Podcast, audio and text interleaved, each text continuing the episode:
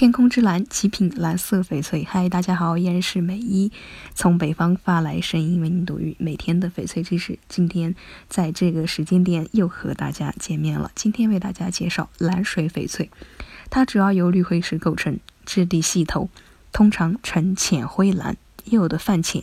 具细粒纤维变晶结构和超迷棱化结构。由于全体均一性好，蓝水翡翠可以制造出手镯和比较大件、厚装的翡翠成品。好的蓝料子价格非常高，配上好雕工，可以说是很有收藏价值。蓝水以前是油青的一个分支，后来喜欢的人多了，逐渐被台湾那边作为独立的一个概念分了出来，所以油青经常和蓝水混淆。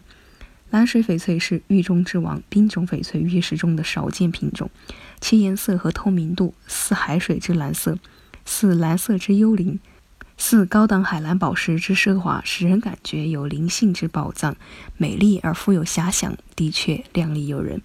蓝水翡翠具有均匀的淡淡的蓝色，但是蓝水并不是单纯只带颜色，同时也要种老、细腻、水头好的。透明度好的，再配上颜色，才可以有这样的称呼。影响蓝水翡翠价格的主要因素有两个，一个是翡翠的种水，也就是翡翠晶体的细腻程度和透明度；另一个是翡翠的颜色，包括蓝色色调、纯正度和颜色的深浅。颜色偏灰的价格比较接近纯蓝色的底，种水好的比种水差的要高。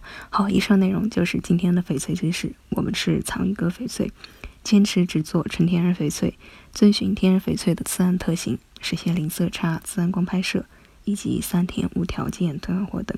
感谢收听，下期节目同一时间再会。